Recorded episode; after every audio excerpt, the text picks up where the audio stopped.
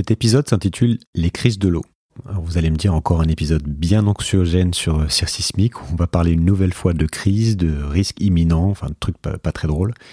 Et ben vous avez absolument raison. Qu'est-ce qui se passe le jour où l'eau ne coule plus? Le jour où les réserves sont à sec? Qu'est-ce qui se passe quand au contraire il se met à tomber des seaux d'eau du ciel là où d'habitude il pleuviote En fait le problème est déjà très concret dans beaucoup d'endroits et il est généralement mal compris, mal géré, mal anticipé. L'eau a un lien direct avec l'agriculture et donc avec la nourriture évidemment, mais aussi avec l'industrie, avec l'énergie, avec la géopolitique, avec à peu près tout en fait. À commencer bah, simplement par, bah, par la vie. L'eau c'est la vie. je me suis dit que je n'allais pas vous sortir l'épisode juste avant Noël, mais que je n'allais pas non plus vous faire attendre l'an prochain et vous priver du plaisir d'écouter Emma Aziza, qui est hydrologue et expert de l'adaptation aux risques climatiques. C'est un sujet qui peut un peu remuer, mais qui est évidemment essentiel et je vous invite donc à aller jusqu'au bout. Comme toujours, pour aller plus loin, retrouvez les notes détaillées sur le site sismic.fr avec euh, plus de contenu. Suivez Sismic sur les réseaux sociaux et rejoignez les autres auditeurs sur le, le Discord. Très bonne écoute. Je ne sais pas si vous êtes au courant, mais le monde, il vous attend pas. Le monde, il bouge. Et il bouge vite. Bienvenue sur Sismic. Rien de tout ça n'est réel? Qu'est-ce que le réel? Quelle est ta définition du réel? Chaque génération, sans doute, se croit vouée à refaire le monde. Notre savoir nous a fait devenir cyniques. Nous sommes inhumains à force d'intelligence. L'humanité est menacée dans ses fondamentaux. Tu dois trouver dans tes rêves l'avenir pour lequel tu as envie de te battre. Bonjour Emma. Bonjour Julien. Alors, Sismic est, mon enquête, comme tu sais, sur les, mutations du, monde et des enjeux qui vont avec, en partant du principe que je n'y connais pas grand-chose. Donc, euh, on va essayer de, dans, ensemble d'y voir un peu plus clair sur sur les enjeux liés à l'eau. Alors toi, tu, tu connais beaucoup de choses, moi non. Donc c'est très large comme thème évidemment. Donc on va tenter euh, euh, d'aborder un maximum de sujets, comme par exemple les liens entre l'eau, l'économie, nos modes de vie, euh, la géopolitique, le climat. Enfin voilà, ça fait pas mal de pas mal de thèmes. et puis les grandes dynamiques actuelles pour voir ce qu'il faut avoir en tête pour affiner justement notre vision du monde, pour, bah, pour comprendre un petit peu ce qui, ce qui se joue. Euh, on commence par la question classique. Est-ce que, est-ce que tu peux te présenter brièvement et me dire pourquoi tu, tu penses être une interlocutrice pertinente pour parler de, de ce vaste sujet? Alors, ben, tout d'abord parce qu'en fait, c'est mon métier. Déjà, je suis hydrologue, donc euh, effectivement, j'ai fait des études en, en sciences de l'eau. L'hydrologie, ça traite vraiment de la question de l'eau, si tu veux, sur les continents. On n'est vraiment pas sur les milieux océaniques. Et en fait, ben, l'eau, c'est une quête qui m'accompagne depuis longtemps. Euh, je me suis d'abord, tu vois, spécialisée en hydrogéologie. Après, j'ai découvert l'hydrologie. Donc, l'hydrogéologie, c'est les eaux qui sont dans les profondeurs. Et ensuite, j'ai travaillé sur les eaux de surface. Et donc j'ai commencé euh, très rapidement à aborder les questions des sécheresses, puis après je me suis concentrée sur euh, les inondations. Et puis euh, j'avais toujours ce fil conducteur qui était la question de la gestion de la demande et de la ressource en eau et des autres dimensions que ça, que, auxquelles ça fait appel. Si tu veux, la géopolitique derrière, comment on relie l'humain à cette question de l'eau. Donc euh, voilà, c'est une longue, un long chemin. J'ai fait mon doctorat sur ce sujet et puis euh, j'ai créé un, centre de recherche qui travaillait justement sur la résilience des territoires et qui s'appelle Mayan, qui veut dire la source d'eau. Donc tu vois, c'est encore un truc qui me suit tout le temps. Et, euh, et voilà, j'ai aussi créé une asso qui forme les enfants sur les enjeux de l'eau. Donc pour moi, c'est vraiment quelque chose de viscéral et, et d'essentiel et, et bien souvent d'oublier en fait dans les grandes questions environnementales que l'on traite aujourd'hui. Ah, donc l'eau, l'eau c'est, l'eau c'est la vie, l'eau c'est ta vie, quoi. C'est, pour faire un mauvais. c'est ça. Euh, bah, je propose qu'on, on, alors, on, je choisis un angle. Hein. je propose qu'on on se concentre dans durant cette interview sur l'eau douce, euh, en tant notamment que mhm. bah, ressource indispensable à, à, la vie, à notre vie, euh, puisque bah, l'eau mhm. c'est aussi et surtout d'ailleurs les, les, océans. Mais ce sera le sujet d'un autre épisode. Donc, euh, euh, bah, commençons par définir le cadre. De quoi est-ce qu'on parle quand on parle d'eau douce? Alors en fait, si tu veux l'eau douce, en fait, c'est l'eau qu'on va concevoir comme euh, une ressource qui va être facilement utilisable par l'homme. C'est-à-dire que c'est une eau qui est non salée, parce que dès que tu vas avoir de l'eau salée, tu vas avoir ce problème de salinisation. On en parlera plus tard, mais euh, du coup, tu, tu peux quasiment pas faire de l'agriculture avec de l'eau salée. C'est quelque chose qui, qui est impropre à l'homme. Donc en fait, c'est de l'eau qui est consommable à la fois pour la nature, parce qu'il faut jamais oublier qu'avant l'homme, le premier utilisateur de l'eau, c'était la nature. Et puis deuxièmement, ben effectivement pour l'homme. Donc en fait, c'était cette espèce d'eau ressource qui est l'eau douce en fait, et que tu vas retrouver partout. Tu vas la retrouver dans les rivières, tu vas la retrouver dans les lacs, euh, dans les glaciers, euh, dans les dans les zones humides. Donc en fait, c'est toute cette eau là qui est précieuse. Et si tu veux, c'est important de comprendre un peu les ordres de proportion parce que justement, euh, on, a tendance un peu à avoir des schémas très types que l'on apprend à l'école et, c'est intéressant d'aller un peu plus loin, tu vois, et de comprendre qu'en fait, ben, où, elle se trouve cette eau douce, euh, en quelle quantité donc, si tu veux, tu as à peu près, euh, pour faire euh, schématiquement, sur les 100% d'eau euh, que tu as sur notre planète bleue, tu vas avoir quasiment presque 97% qui sont effectivement dans les océans. Après, tu as 2% d'eau douce, tu vois, que tu vas retrouver dans les glaces, donc dans l'Antarctique, le Groenland, tout ça. Et puis, il te reste 1,1% en fait pour les eaux souterraines.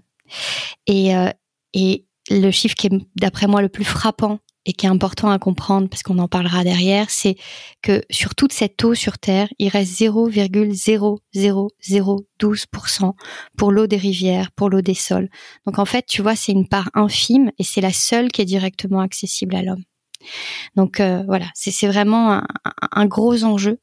Et, si tu veux, pour aller plus loin, faut comprendre aussi que cette eau euh, qui arrive sur les continents, celle qui nous intéresse, cette eau douce, elle ne peut arriver, elle ne peut se renouveler que par la pluie. Et en fait, si tu veux, tu as, vraiment euh, l'énergie solaire qui va être espèce de moteur euh, pour euh, pour permettre justement l'évaporation, la condensation et les précipitations. Donc ces pluies qui nous arrivent. Et en fait, quand ces pluies elles arrivent, en fait elles vont arriver euh, sur le sol. Et il faut savoir que déjà tu as le deux tiers qui repart tout de suite dans l'atmosphère. Donc souvent, moi j'entends les agriculteurs, les agriculteurs nous dire oui, mais il y a énormément de pluie qui tombe sur nos sols. On n'utilise qu'une infime partie. Mais de toutes les façons, sur cette pluie qui tombe, tu as déjà le deux tiers qui repart. Et sur le un tiers qui va euh, arriver sur nos continents, si tu veux, en fait, tu vas avoir une partie, euh, donc c'est tout l'écoulement que tu vas avoir sur nos continents. T'en as, euh, est à peu près, euh, euh, à peu près 20% qui vont rejoindre les rivières et, et, qui vont arriver par ruissellement, et t'en as que 9% qui s'infiltrent. Ça veut dire qu'en fait nos eaux souterraines, euh, au final, si tu veux, euh, elles ne peuvent arriver avec la pluie que par, tu vois, euh, que par, il reste 9% en fait qui vont pouvoir arriver dans ces eaux souterraines qu'on capte de manière intensive. Donc, tu vois, c'est pour te donner un peu un ordre de grandeur. Quand on reparlera des nappes derrière, comprendre qu'en fin de compte, c'est très compliqué dans le cycle de l'eau d'avoir de l'eau dans nos dans nos nappes, en fait. Oui, et puis on, va reparler aussi de de la manière dont dont on, on peut avoir un impact sur euh, sur euh, comment l'eau s'écoule, comment l'eau arrive mhm. dans les sols, comment elle est préservée, avec euh, la manière dont tu as fait l'agriculture, etc. À mhm. quoi ça nous sert À quoi ça nous sert? Ça nous sert à plein de choses, évidemment, ça nous sert à, boire, à vivre, mais en tant que en tant qu'humain et puis en tant que société, que civilisation, qu'est-ce que pourquoi c'est aussi central? Et, après, on verra pourquoi on a aussi tendance à l'oublier, parce qu'aujourd'hui, effectivement, quand on vit en ville, quand on vit dans un pays développé, l'eau bah, coule, coule de source entre guillemets. Enfin, on, on, on n'y pense plus. Donc je voudrais mm. qu'on recommence à penser à quoi ça sert. Et en fait, l'eau, elle est centrale. C'est-à-dire que s'il n'y a pas d'eau, il n'y a pas de vie. Et donc, effectivement, tu as raison, ça nous sert à nous boire, ça nous sert à nous laver. Euh, donc, toute la question de l'hygiène, de l'assainissement, ça nous sert aussi à nous nourrir. Et en fait, nous nourrir, on oublie qu'à chaque fois qu'on se nourrit, en fait, on se nourrit parce qu'il y a eu de l'eau avant pour qu'on puisse avoir notre assiette. Et si tu veux, c'est la nourriture et l'agriculture, c'est le premier utilisateur au monde de, de cette eau bleue. Et donc ça, c'est une, majeure partie. Il y a ensuite les industriels qui utilisent l'eau, encore une fois, pour chauffer, pour laver, pour nettoyer. En fait, tout ce que l'on a, tout ce que l'on achète utilise nécessairement de l'eau. Et puis, euh, tu vas avoir notamment l'énergie. Et ça, on a tendance à l'oublier parce que quand on parle à l'heure de la COP 26, tu vois, où on parle de la question du climat, on a l'impression que la question climatique, c'est que le carbone et que l'énergie. Et le problème, si tu veux, c'est que pour avoir de l'énergie, dans la majeure partie des cas, à part si, à part pour l'éolien, tu as besoin d'eau. Tu as besoin d'eau parce que tu as besoin de faire une centrale hydroélectrique pour pouvoir créer de l'énergie. Euh, le nucléaire a besoin d'eau. Et donc, quand on parle de pour, contre le nucléaire. Je crois que la question, elle est même au-delà de ça, parce qu'on a failli fermer des centrales nucléaires parce qu'il n'y avait plus assez d'eau dans nos rivières. Et donc, tu vois, c'est une question qui est sous-jacente, qui est derrière. En fait, elle est là présente partout, et c'est quelque chose qu'on oublie complètement. Et puis même sur le, même avec le, pétrole, avec le fracking qui consomme beaucoup d'eau. Euh, alors après l'exploitation du charbon, je sais pas que, je sais pas comment ça fonctionne, mais exactement. Mais en fait, tout tout consomme obligatoirement de l'eau. Si tu veux, dès que tu vas extraire, que ce soit le gaz, que ce soit le, le, le, tout utilise de l'eau parce que tu en as besoin dans tous les processus euh, industriels, tu vois. Donc euh, donc c'est vraiment une question qui est hyper large et en fait quand tu regardes un petit peu notre manière d'utiliser de l'eau, euh, au début du, du 20e siècle, tu vois, on était 2 milliards sur Terre et, euh, et en fait, euh, on utilisait 600 milliards de mètres cubes d'eau. Et aujourd'hui, enfin, au début des années 2000, tu vois, on, on utilisait 3800 milliards, c'est-à-dire six fois plus. Donc en fait, en l'espace d'un siècle, on a augmenté par 3 la population, mais on a augmenté par 6 notre consommation d'eau, tu vois. Hmm. Et, et, cette question-là, c'est une question qui est, qui est, essentielle parce que s'il y a plus d'eau, tu plus toute la chaîne qui suit derrière, que ce soit industriel, tout, tu vois, et nous à la fin. Oui, et puis, c'est intéressant de se rappeler que, euh, euh, parce qu'aujourd'hui, ce que je disais, on, l'oublie, on va, on va voir aussi ce qu'il y a ce qu'on appelle l'eau virtuelle, qu'on ne voit pas, mais c'est intéressant de se rappeler que dans l'histoire de, des civilisations, ça, commence toujours avec un fleuve, avec, euh, avec des rivières, avec un débat, enfin, avec une capacité à avoir un accès facile à l'eau pour, pour faire l'agriculture, etc. Il y a les quatre civilisations, quatre premières civilisations du monde qui sont basés autour des fleuves, euh, il y a des grands projets d'irrigation partout, et ça reste d'actualité aujourd'hui, sauf qu'on le, sauf qu'on n'y pense plus, oui. Bah, en fait, c'est ça. C'est-à-dire que tu regardes l'histoire, tu as vraiment l'homme qui s'est toujours installé au bord des fleuves. Et quand il s'installait pas au bord des fleuves, bah, il a construit des aqueducs euh, qui ont permis justement pour les villes qui étaient situées loin de toutes les rivières, bah, cette alimentation en eau des villes. Donc, euh, tu vois, les, les premiers aqueducs remontent à il y a 4000 ans. Donc, c'est, on a toujours tout fait pour euh, faire des tunnels, des canaux, euh, euh, faire en sorte que, si tu veux, on puisse utiliser la force de la gravité pour réussir à acheminer cette eau. Et, et, en fait, il y a, y a, toujours eu des solutions qui ont été mises en œuvre. Et d'ailleurs, c'est des trucs qu'on oublie un peu aujourd'hui. Et aujourd'hui, on, on, cherche des fois des solutions complètement folles, tu vois. Par exemple, à l'époque, tu avais une récupération des eaux de pluie qui était naturelle, tu vois. Et, aujourd'hui, en fait, t'as des, des choses qui sont complètement loufoques, comme par exemple, euh, tu vois, on, va chercher de l'eau de pluie euh, euh en, en 1960. Je te donne un exemple parce que ça va marquer, mais tu vois, à un moment donné, euh, euh, l'Arabie Saoudite s'est dit tiens, on manque d'eau, bah finalement, qu'est-ce qu'on va pouvoir faire? Ben, on va aller remorquer des icebergs. Et donc en 1977, ils ont décidé de créer un énorme projet, tu vois, pour en fait aller récupérer 100 millions de tonnes d'Antarctique, d'iceberg, et pour l'amener, tu vois, jusqu'à chez eux. Donc un voyage de huit mois, tu avais 14 000 kilomètres, et en fait, pour récupérer cette eau. Et tu, tu vois qu'avant, si tu veux, on habitait le territoire en fonction de l'eau. Aujourd'hui, on habite un territoire et après on se dit ah, mais on n'a pas d'eau. Ah bah où est-ce qu'on va la récupérer? Tu vois, on a complètement changé le process en fait. Et, euh, et, donc voilà, c'est une vraie question euh, qui, qui, qui, va plus loin quoi. On pourra on pourra revenir sur cette question de la manière dont on utilise l'eau quoi. Mais c'était pour donner une image assez frappante en fait de la manière dont on, on, on pense à l'envers aujourd'hui. Oui, et puis ça refait le lien aussi entre euh, entre énergie et eau aujourd'hui dans, dans certains coins du monde. Où, euh, mm. voilà, moi je suis passé par Dubaï récemment et on voit que donc ils n'ont absolument pas d'eau. Mais évidemment, ils ont construit quelque chose, euh, une, une ville qui dépend de l'exploitation d'une très grande quantité d'eau, et ça, ça repose du coup indirectement sur euh, sur le pétrole, puisqu'il faut désaliniser l'eau, euh, etc., etc. Mais je, je voudrais, on, on pourra peut-être en reparler un petit peu plus tard. Euh, enfin, d'ailleurs, on peut enchaîner là-dessus. Comment comment cette eau est utilisée aujourd'hui? Donc, on a compris qu'il n'y en avait pas beaucoup, en fait, mm-hmm. par rapport à la quantité qu'il y avait. ça représente quelques quelques pourcentages ou quels quelques micro-pourcentages. Euh, comment, comment on utilise cette eau? Donc il y a celle qu'on voit, mais il y a aussi celle qu'on ne voit pas, et comment elle est répartie? Oui. Alors déjà, comment elle est répartie, ça c'est une vraie question. Donc euh, en fait, tu as, 60% de, de l'eau renouvelable qui est, qui est en fait partagée entre les neuf géants du monde de l'eau. Donc en fait, tu as l'Amérique du Nord avec le Canada et les États-Unis, euh, tu l'Amérique du Sud avec le Brésil, la Colombie et le Pérou, et puis ensuite tu as la Russie, la Chine et l'Inde. En gros, si tu veux, ce sont les grands utilisateurs d'eau pour la Russie. Si tu prends l'exemple du lac, lac Baïkal, pardon, euh, ça représente 20% de l'eau libre à la surface du monde, tu vois. Donc en fait, il y a des, des étendues d'eau qui sont colossales. Et donc tu vois qu'elle est absolument mal répartie. C'est la vraie question de l'eau, c'est toujours l'inégalité d'accès à la ressource en eau. Ensuite, si tu vas sur la question de, de l'eau virtuelle, en fait, si tu veux, euh, cette eau virtuelle, c'est l'eau que l'on ne voit pas et qu'on utilise. Donc, c'est à peu près euh, 90% euh, de l'eau que, que l'on ne connaît pas. Et surtout c'est de l'eau qu'on va utiliser ailleurs. C'est-à-dire que c'est pas l'eau qu'on va prendre à côté de chez nous. C'est qu'on va nous aller dans un supermarché et en fait on va consommer naturellement, sans se poser la question si on est capable d'être résilient sur le plan alimentaire, si nos terres nous permettraient, nous, de nous nourrir. Et donc, si tu veux, ça, à l'échelle planétaire, fait que tu as énormément de pays qui sont incapables d'alimenter avec ce qu'ils ont en matière de ressources en eau leur population. Mais le fait d'importer fait que tu vas aller chercher cette eau d'ailleurs.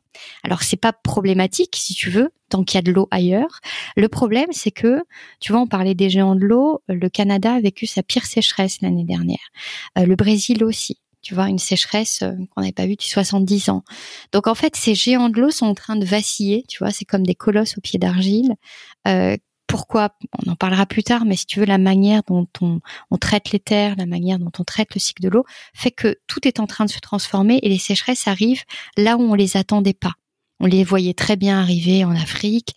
D'ailleurs, on a des, conséquences très graves, mais, sur ces grands géants, en fait, on, on l'imaginait pas.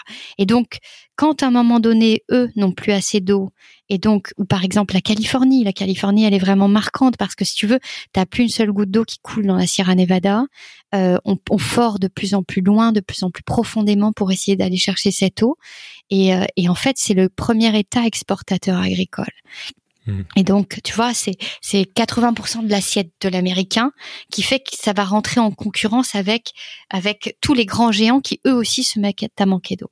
Donc, euh, donc la question plus près de chez nous, tout le sud de l'Espagne qui euh, qui est le qui est là qu'on produit, tout le sud de l'Espagne, tous les fruits et légumes chez chez nous et où il n'y a pas d'eau. Ouais, c'est ça. juste pour te donner un, ordre d'idée, euh, pour produire une, calorie, en fait, un kilocalorie d'alimentation, de, de, tu as besoin d'un litre d'eau. Donc, en fait, si tu veux, de toutes les façons, nous, pour nous nourrir, on a au moins besoin de 3000 litres d'eau par personne et par jour. Tu vois? Et quand on est sous le seuil de ces 3000 litres d'eau possible, eh ben, on va la chercher ailleurs. C'est ce qu'a fait la Chine quand elle a eu euh, un, énorme problème, si tu veux, de, sécheresse majeure dans les années 80.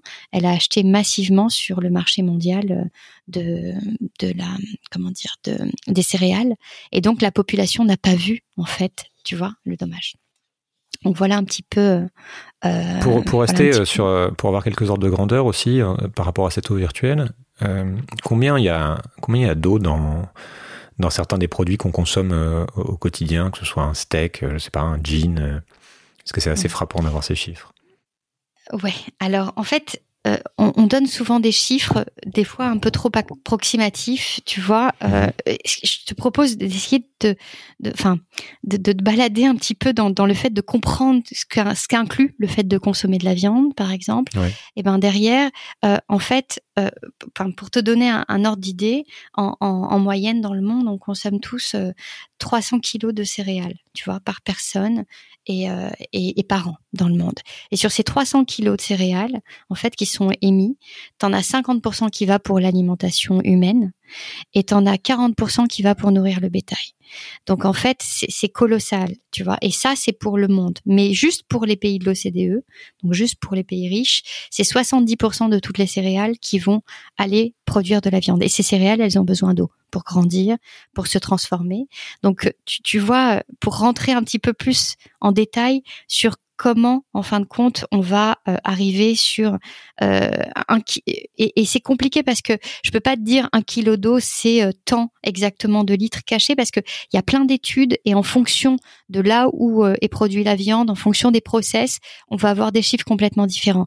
Mais, mais ce qu'il faut comprendre, c'est que en fait, euh, la viande, c'est la clé de voûte, en fait, tu vois, de, de la question de, au-delà du méthane, au-delà de, de tous les problèmes que ça pose, de la question de l'eau derrière, tu vois. Et donc, cette empreinte, elle est colossale. Parce que pour produire euh, de la viande, on a besoin de produire beaucoup de céréales et que, donc, ça, c'est ce que tu disais, c'est-à-dire que ça consomme l'essentiel de l'eau, de l'eau douce qui va à l'agriculture, en fait, est faite indirectement pour produire de la viande. En fait, pour produire euh, en fait une, euh, il faut 5 à 20 fois plus d'eau en fait pour réussir à produire une calorie animale qu'une calorie végétale. Tu vois. Ok. Donc imagine dans les endroits où il y a plus d'eau et où les gens se mettent de plus en plus à manger de la viande. Voilà. le vrai problème, c'est c'est pas les assoiffés, c'est les affamés. C'est-à-dire le problème de l'eau derrière, c'est le fait qu'il y aura plus d'eau, pas tant pour boire, mais pour se nourrir. Donc on constate qu'il y a des perturbations importantes dans, le cycle de l'eau un peu partout, du fait euh, du changement climatique et puis euh, du, fait aussi de, de l'exploitation qu'on peut avoir de, des terrains qui viennent perturber ce cycle et la manière aussi dont l'eau reste dans les sols, etc. Donc d'un côté, on a des, des sécheresses euh, totalement inhabituelles que tu as commencé à évoquer, de l'autre, on a des inondations aussi tout, tout autant inhabituelles. Qu'est-ce que qu'est-ce qui est en train de se passer euh, alors sans faire, évidemment, une fois c'est difficile de faire la généralité parce que ça va être euh, partout différent, mais qu'est-ce qui est en train de se passer et qu'est-ce qu'on commence à voir émerger comme enjeu autour de, de ces changements en cours? Alors c'est une vraie question parce que c'est quelque chose que j'observe euh, ben, chaque année parce qu'en fait je, je, je, le traite médiatiquement chaque année donc je suis obligée de scruter chaque chiffre pour essayer d'en parler. J'ai l'impression que chaque année en fait je raconte la même chose. Chaque année il y a des nouvelles sécheresses, mais chaque année elles sont complètement différentes. Elles ont une signature différente, tu vois. Donc en fait pour bien comprendre, tu as vraiment 2020, 2018 et 2019. C'est vraiment le palmarès des trois années les plus chaudes qui ont jamais été recensées en France. Donc en fait, et, je suis remontée un petit peu dans les euh, dans les unes des médias. Et dès 2014, tu avais écrit, euh, tu vois, la une du Monde, année 2014, année la plus chaude depuis 1900. 2015, pareil. 2007, la plus année la plus chaude de l'histoire moderne. Tu vois, 2019, euh, année la plus chaude au monde. 2020, année la plus chaude jamais enregistrée en France. C'est assez dingue, c'est-à-dire qu'on a l'impression de répéter, tu vois, la même chose, sauf qu'entre temps, c'est toujours un peu plus chaud c'est toujours un peu différent et le milieu est de plus en plus atteint. Donc qu'est-ce qui se passe, euh, que ce soit en, France ou en Europe et dans le monde d'ailleurs, c'est vraiment la question de la sécheresse qui se met en place et, et si tu veux, en France, on se sentait complètement protégé parce que on a une bordure euh, euh, atlantique qui est quand même assez importante, qui nous permet des entrées maritimes, donc un cycle de l'eau à l'intérieur des terres. Et en fait, chaque année successive, euh, il y a vraiment des sécheresses qui se sont mises en place euh, en atteignant des niveaux à chaque fois un peu plus limites, tu vois. On avait, euh, je crois, jusqu'à presque 90% des, enfin 90 départements sur 100, tu vois, en France, qui, qui ont été atteints par des niveaux de sécheresse. Et, et le problème, c'est qu'à chaque fois au printemps, on se dit, non, bah, en fin de compte, on a une sécheresse en 2017, elle s'est terminée fin décembre. Mais regardez, on a eu les, la crue de 2018 de la Seine, et puis derrière, euh, on a eu un printemps très pluvieux. Donc en fait, on n'aura pas de problème en 2018. Et en fait, c'était sans compter l'arrivée d'une canicule qui a fait rebasculer dans une sécheresse. Et pareil pour 2019, on s'est dit il y a une super recharge des nappes, on n'a aucun problème, on voit devant nous, on voit venir. Et puis en 2019, tu as eu le mois de juin 2019, tu as eu 42 degrés, à Paris, 46 degrés dans le sud. Et en fait, d'un seul coup, tu as comme un effet sèche-cheveux sur toute la France et la France rebascule dans un état de sécheresse extrême. Donc ça, c'est vraiment ce qui est en train de, se mettre en œuvre. Euh, je te dis ça à l'échelle de la France parce que c'est c'est assez intéressant la France parce que au nord tu as des pays humides et au sud elle est entourée par des pays euh, semi-arides à arides. Donc en fait, elle c'est une sorte de ceinture et on voit que cette ceinture elle est en train de bouger. Donc ça c'est pour vraiment les sécheresses et pour les inondations, ce qui m'a le plus marqué, c'est vraiment les nouveaux marqueurs que l'on a. C'est-à-dire qu'on a toujours eu des inondations euh, colossales. Enfin, tu vois, les crues éclairs du, méditerranéenne, euh, on en a eu en 1988 à Nîmes, en 1992 pour ceux qui s'en rappellent, pour ceux qui étaient nés, parce que chaque année, à chaque fois, j'ai l'impression que j'évolue. les gens me disent non, non, j'étais pas née. ah mince, c'est moi qui vieillis. et, donc, si tu veux, on se rappelle de cette caravane qui vient sur le, pont comme ça et qui et, et, en fait, ouais, t'as as, l'impression que c'est terrible. Et en fait, on a, on a redécouvert qu'on avait des crues éclairs. En fait, on en a toujours eu des crues éclairs dans le sud de la France. Sauf mmh. qu'avant, elles n'étaient pas médiatisées. Avant, t'avais pas des informations en continu. Donc, en fait, on ne les voyait pas. Tu les voyais dans les journaux locaux, tu vois. Et, euh, et en fait, au fur et à mesure, 2002, 2003, 2005, t'as eu des crues éclairs colossales. Et puis, les choses se sont accélérées, si tu veux. Mais surtout, ce qui m'a marqué, c'est les Alpes-Maritimes. C'est-à-dire ce qui s'est passé sur la Tigny, la Vésubie et la Roya, ces trois vallées qui ont été euh, meurtries, si tu veux, c'est vraiment euh, un événement hydrologique qui est, qui, qui est hors norme. C'est-à-dire que on a une variabilité naturelle. On a toujours eu des. On regarde en 1940, tu vois, on a eu ce qu'on appelle un aigat, c'est-à-dire un, une crue dans les Pyrénées-Orientales, qui avait tellement en fait euh, atteint le territoire. Il y avait eu 50 morts côté français, 250 côté espagnol, que euh, les Allemands n'avaient pas pu pénétrer parce qu'ils ne repéraient, ils se repéraient plus sur les cartes, hmm. tu vois, en plein milieu de la guerre. Et donc en fait, on a déjà eu des crues colossales, mais là on a quelque chose en fait avec une signature qui est nouvelle parce que sur les Alpes-Maritimes, c'est vraiment des mmh. cours d'eau, tu vois, qui étaient à quelques centimètres de hauteur, qui sont montés à 7 mètres de hauteur toute la nuit. Et en fait, on, on modélisait 250 litres d'eau par mètre carré, on a eu 500. Et ça, c'est lié au fait qu'on avait une température extrêmement chaude au niveau de la Méditerranée, une température hors norme au niveau atmosphérique. Donc on arrive sur une ère de méga inondation. C'est ce qu'on a vécu aussi en Allemagne, tu vois. Donc en fait, c'est des nouvelles mmh. signatures. Et, et, là, ça nous ramène à autre chose, c'est-à-dire euh, comment on a construit le territoire pour le risque inondation. Et l'urbanisme est une question clé, mais aussi comment on traite notre territoire sur les sécheresses. Parce que tu vois, c'est une boucle en fait. Oui, c'est cette ère de que certains appellent de appellent de post-normalité en fait. C'est-à-dire qu'on on est encore à essayer de regarder les phénomènes qui se passent avec nos euh, avec ce à quoi on a été habitué en fait et avec nos, nos échelles, mm. avec notre notre compréhension de certains mm. systèmes. Or, ces systèmes deviennent euh, euh, ne sont plus en fait ne commencent à ne fonctionner euh, autrement que dans cette logique qui a été euh, celle bah, mettons, du, 20e siècle. donc on a du mal à comprendre à comprendre ce qui se passe et c'est pareil. On pourra revenir sur la France, mais Exactement. Je pense c'est intéressant aussi de dire deux mots sur ce qui se passe ailleurs parce qu'on n'en parle pas finalement si souvent que ça. Mais bah, on sait qu'il y a en ce moment de, des sécheresses catastrophiques en Afrique, notamment à Madagascar, au, Kenya aussi, je crois, qui, qui menacent directement la vie de, du coup de 2 millions de personnes parce qu'il n'y a plus rien à manger. Euh, je crois que Madagascar, c'est un peu officiellement la première euh, famine liée euh, directement aux conséquences du réchauffement climatique. Il y a ce qui se passe au Brésil avec qui crée qui crée effectivement des, bah, des, feux de forêt totalement inhabituels. Il y a la Californie, il y a le, nord-est de, la Chine qui finalement il faut réaliser aussi que Pékin est construit sur une zone où il n'y a pas de fleuve.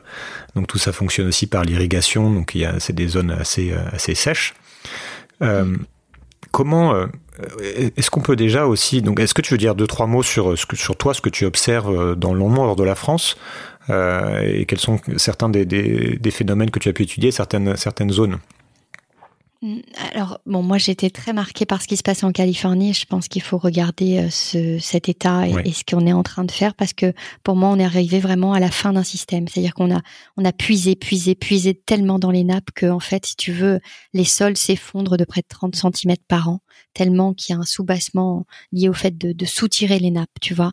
Donc, pour moi, c'est vraiment le, le, ce qu'il faut, le focus qu'il faut faire. Maintenant, si tu regardes vraiment euh, euh, ailleurs, en, en, en Afrique, effectivement, déjà Madagascar. Ouais, déjà Madagascar, c'est vraiment une question. Euh, tu as effectivement 500 000 personnes qui sont directement concernées par par le fait qu'il n'y ait euh, plus une seule goutte d'eau, qu'il y ait plus de pluie, mais mais as aussi derrière des ethnies. Tu vas derrière avoir des euh, tu vas avoir des problèmes qui vont être d'un autre ordre, de questions de sécurité. Quand quand tu penses à Madagascar, c'est pas juste le fait qu'ils ont soif ou qu'ils ont faim, c'est le fait qu'on leur vole leur bétail, que le fait qu'ils sont obligés d'aller se cacher la nuit parce qu'il y a des milices qui passent et en fait ils sont obligés d'aller se cacher dans les bois pour essayer de survivre. Et donc si tu veux à un problème, euh, je vais dire environnemental, derrière, bah, ça vient mettre en exergue un problème social. C'est-à-dire que la moindre, la, le moindre bétail qui traîne est volé. Donc en fait, les gens se retrouvent avec absolument plus rien parce que même ce qu'ils avaient pour subsister, qui leur permettait de, de, de tu vois, de, faire avec, ils n'ont plus. Parce qu'on est sur un énorme problème d'insécurité. On n'en parle pas souvent. Tu vois, on assimile juste le Madagascar à la question ah c'est un des premiers à subir le changement climatique oui mais mais cette tu vois on, on peut pas traiter la question de, de de venir aider ces populations si on répond pas aussi à la question de, de, de sécurité parce que parce que ça exacerbe tout quand t'as plus d'eau que t'as plus de quoi manger euh, tu vois tu te mmh. retrouves un petit peu je crois que c'est Churchill qui disait qu'on est à cinq repas de la folie c'est-à-dire que derrière tu manges pas une fois deux fois trois fois et la cinquième fois mmh. le mec il sort et il tue son voisin donc tu vois ça va très Imagine à l'échelle à l'échelle de continent. Et, et effectivement, tu, tu vois, c'est assez intéressant en ce moment. On focalise beaucoup euh, avec cette euh, COP 26 notamment sur euh, la langue de barbarie. C'est une petite langue de terre en fait que tu vas avoir en Afrique que tu vas voir au Sénégal. Et parce qu'on a l'impression que c'est la première fois qu'on a un lieu où en fait l'eau monte tellement que euh, tu vois là par contre l'eau océanique en fait vient euh, vient vient et essaye commence commence à rentrer dans les terres. Donc en fait on se retrouve un petit peu euh, complètement démuni face à ce qu'on voit. Et donc mais mais c'était déjà une zone qui était extrêmement vulnérable à la base. C'est-à-dire que c'est une langue de terre entre, tu vois, il y a eu des erreurs de gestion, il y a des brèches qu'on a créées dans cette terre qui ont fait passer l'océan, qui font que derrière ça s'écarte de plus en plus. Donc en fait, à, un problème environnemental, tu poses toujours la question de comment l'homme a géré aussi son territoire pour que pour accélérer tout ça.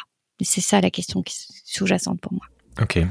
Bah, ça m'amène à une autre question que, qui est importante, qui est de, de, cette compréhension que tu as commencé à, à, tu as commencé à ouvrir le sujet euh, au niveau local, mais euh, comment certaines de ces perturbations, euh, notamment donc les sécheresses, peuvent expliquer des phénomènes politiques et géopolitiques dans certaines parties du monde? Mm. Donc tu, tu, as bien fait le lien avec la crise, du coup, qui devient une crise sociale, sociétale qu'on a à Madagascar. je pense notamment entre aux liens qui, qui peut y avoir entre les printemps arabes et certains phénomènes climatiques ou même la guerre en Syrie. Certains ont fait des thèses là-dessus. Euh, pour, pour replacer un peu le sujet je pense qu'il y, a deux, il y a deux grands éléments à, intégrer. La question, je reviens dessus, mais la question de la sécheresse, c'est la question de la nourriture. Si tu veux, si en 2050, tu as 10 milliards d'habitants, euh, on n'est pas capable aujourd'hui d'avoir assez d'eau pour avoir la nourriture telle que l'on consomme aujourd'hui. La manière dont on consomme nos kebabs et nos, et nos, et nos burgers, si tu veux, tous les jours, c'est pas soutenable dans ce monde-là. Tu vois, tout le monde se focalise aujourd'hui sur la question de l'avion. Ah, j'ai pas pris l'avion, etc. Mais, mais c'est pire, en fait. La question de notre assiette, elle est pire parce qu'il y a dedans se cache du carbone, se cache des gaz à effet de serre et se cache de l'eau. D'ailleurs, on reviendra dessus, mais le premier gaz à effet de serre dans le monde, c'est quand même l'eau. Et donc, c'est une vraie question. Parce que si tu veux, euh, on la regarde pas, cette question. Enfin, je te, je te fais un petit, petit entorse à ta question, je reviens juste dessus après. Mais, vas-y, vas-y, mais c'est essentiel de comprendre ça parce que en fait, si tu veux, c'est le premier gaz à effet de serre, c'est l'eau, c'est ce qui nous protège, c'est ce qui fait qu'on on ressemble pas à la lune, qu'on monte pas à plus de 150 ou moins de 150 degrés le jour et la nuit. Si tu veux, c'est vraiment notre notre protection, c'est notre atmosphère. Et en fait, euh, le problème, c'est qu'avec cette augmentation des températures, on augmente l'eau évaporée dans l'atmosphère. Et plus on va avoir de l'eau évaporée, plus en fait on va avoir de gaz à effet de serre. Sauf qu'en fait, on la regarde pas en ce moment, quand dans les politiques mondiales, et on ne regarde que le dioxyde de carbone parce que l'eau, le, c'est un phénomène naturel, c'est un gaz à effet de serre naturel, alors que le dioxyde de carbone, c'est celui qui est anthropique, c'est celui qui est émis par l'homme. Enfin, il émet aussi de manière naturelle, mais il est, il est surémis par l'homme. Et donc, si tu veux, je pense que c'est essentiel de revenir à cette base parce que il y a la question de la sécheresse au sol et la question du fait que plus tu as d'eau dans l'atmosphère, plus tu as un pouvoir de précipitation, donc des méga inondations, et plus tu as en même temps un gaz à effet de serre qui fait que ça continue à augmenter en fait la température.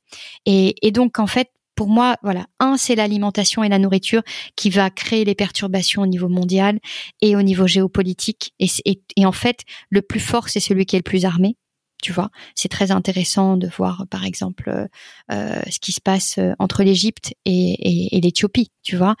C'est parce qu'il y en a un qui a l'Éthiopie a les réserves d'eau, mais l'Égypte a un énorme besoin d'eau. Et l'Égypte, sur le plan militaire, est, quand même plus fort que l'Éthiopie. Donc en fait, après, tu vas avoir derrière justement des rapports de force qui vont se mettre en œuvre euh, en fonction de celui qui a l'eau et celui qui en a besoin et celui qui a, qui a, qui a entre guillemets capitalisé sa richesse et d'autres pays qui au contraire eux ont envie d'évoluer, de grandir et de, de se transformer. Donc ça pour moi c'est une chose. Et la deuxième chose c'est nos modes de vie.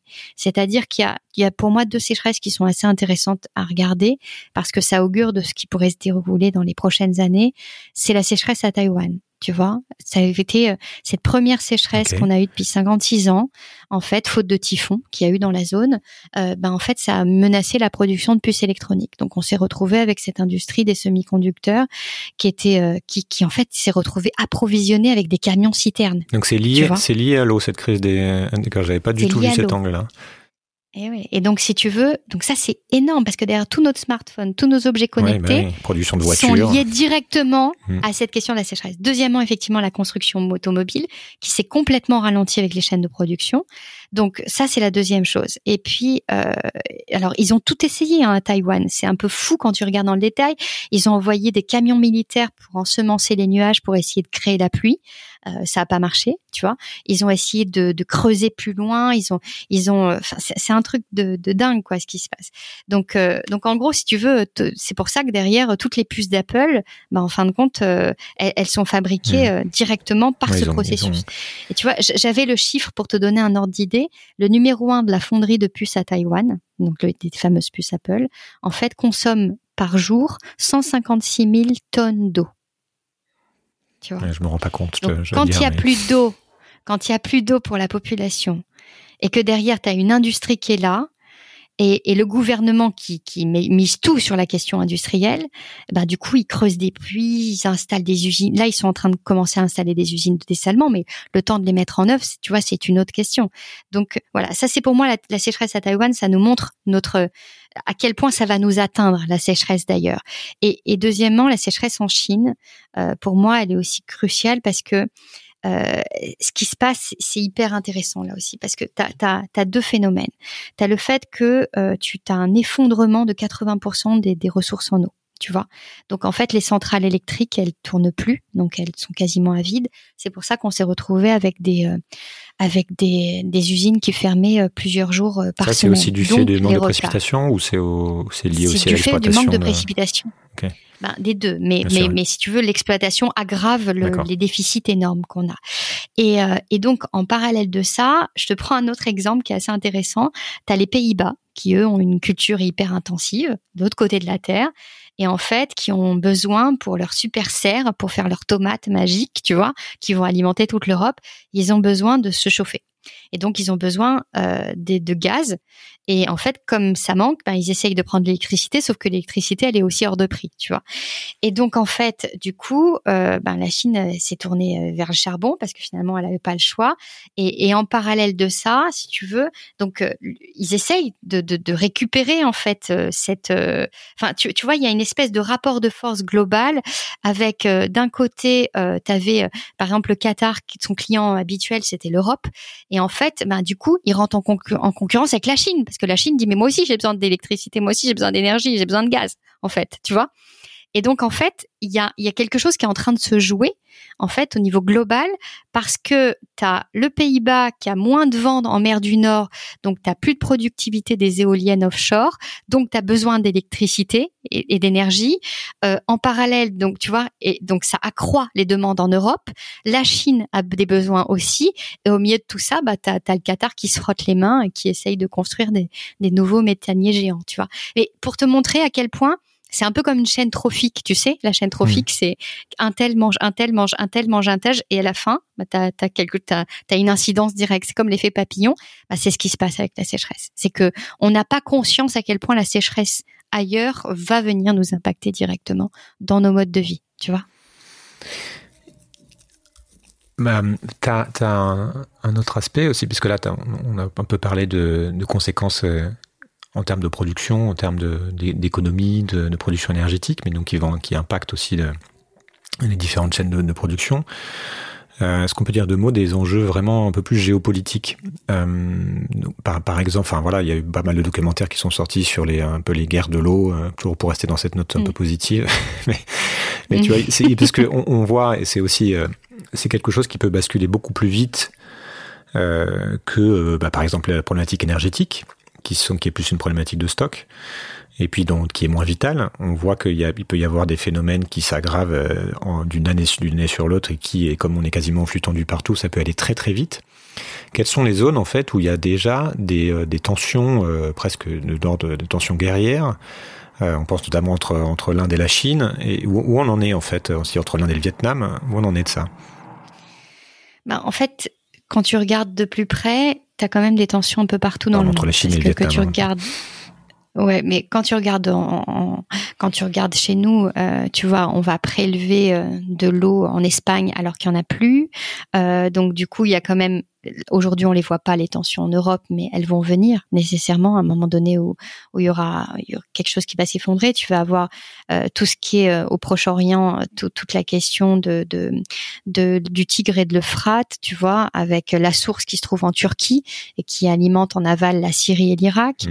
Donc tu as eu des tensions qui étaient colossales à ce niveau-là. Tu as, le Mekong, tu vois, qui euh, euh, où en fait la Chine est en train de s'opposer euh, à un groupe, tu vois, avec le Laos, le Vietnam. Ouais. En fait, si tu veux, c'est tellement global que cette, cette espèce d'or bleu, euh, en comparaison avec l'or noir du pétrole, tu vois, Mmh. mais mais tu as, trois niveaux en fait que, que génère la question de l'eau. C'est c'est sur le plan géopolitique, tu as, les guerres entre États qui peuvent se créer, qui sont jamais directement liées à l'eau, mais si tu veux, l'eau est sous-jacente, c'est-à-dire qu'elle est, elle est là, en, bas fond, tu vois.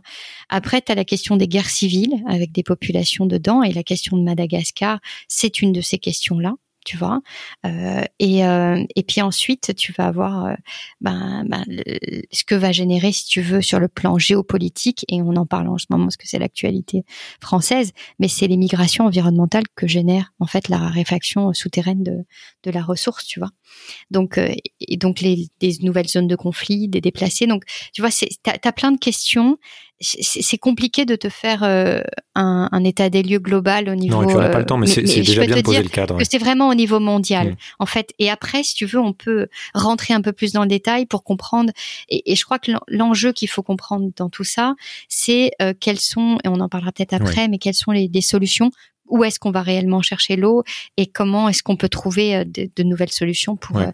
euh, tu vois, pour pour y arriver. Quoi. Ouais, on va on, on va y revenir. Euh, bah, revenons un petit peu sur, euh, sur l'Europe euh, et le bassin méditerranéen qui nous concerne directement en France métropolitaine. Mais euh, quels sont les, les, les, grands phénomènes, les grandes prévisions à avoir en, à avoir en tête? Et même si on a compris que bah, on, se, on se plantait pas mal aussi parce que tout ça était en train de bouger et, et euh, c'était très très difficile de voir exactement ce qui allait se passer, mais il y a quand même des travaux qui ont été faits et les conséquences qu'on qu anticipe déjà.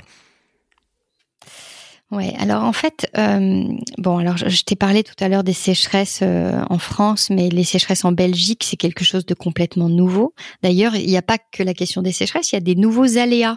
C'est-à-dire les aléas, c'est les menaces, tu vois. Et euh, on était habitué aux feux méditerranéens. On a eu en 2019 des feux de champs, des feux qui se sont déclarés dans les champs en Picardie, dans le nord de la France. C'est des choses auxquelles on n'est absolument pas habitué. Et d'ailleurs, ça pose une vraie question. C'est la question de la sécurité civile derrière pour euh, gérer ces feux, parce qu'en général, la sécurité civile l'été intervient, enfin toutes les colonnes de sapeurs-pompiers se déplacent et vont intervenir sur le sud, tu vois, et sur le, le pourtour méditerranéen et la Corse, et en fait sont absolument pas là dans le nord. Et en fait maintenant il va en falloir partout. Dès qu'on va avoir des, des, des, des, canicules majeures, il va falloir euh, pouvoir régler cette question-là. Donc tu vois, c'est la question de la sécheresse euh, en Europe, elle pose plein d'autres questions, mmh. des questions aussi humaines, des questions de gestion de crise. Sachant qu'il faut de l'eau pour éteindre nouvelles. le feu. Ça, exact. ouais. Donc il euh, y a ça. Euh, pour moi, ce qui était marquant, c'est la sécheresse en Belgique. Pareil, tu vois, c'est vraiment pas euh, le pays dans lequel on s'attendait à avoir des sécheresses majeures. C'est le réchauffement qu'on a des températures majeures en Scandinavie. On voit très bien ce qui est en train de se dérouler, où c'est vraiment euh, au niveau arctique que que, que le, la température monte le plus. Euh, moi, je me rappelle quand je faisais, j'ai débuté ma thèse en 2003. Ça remonte un peu. Et en fait, j'avais lu les premiers rapports du GIEC en 2001. Et donc, tu avais déjà à l'époque des scénarios. Et ces scénarios prévoyaient euh, une, un accroissement des sécheresses sur le pourtour méditerranéen. Donc euh, aujourd'hui, euh, on est combien? 2003, donc ça fait 18 ans. 18 ans après, ben c'est effectivement ce qu'on voit, sauf que je trouve que on les imaginait uniquement sur le pourtour méditerranéen de manière massive d'après les modélisations. Et on voit qu'en fin de compte, entre les modèles et la réalité complexe des territoires, la manière dont on a traité nos territoires et dont l'agriculture que l'on a fait, on pourra revenir dessus, mais la question du sol, elle est essentielle, tu vois, fait que tu vas avoir des sécheresses extrêmement marquées, bien ailleurs si tu veux, que sur les territoires méditerranéens. Et j'ai même envie de te dire que les territoires méditerranéens, en fait, ils étaient quasiment prêts parce que eux, ils ont l'habitude de subir des sécheresses, enfin et d'ailleurs des feux de forêt, et ils ont l'habitude d'avoir des euh, des crues éclairs. Et c'est eux qui ont le plus travaillé sur la réduction de la vulnérabilité des populations.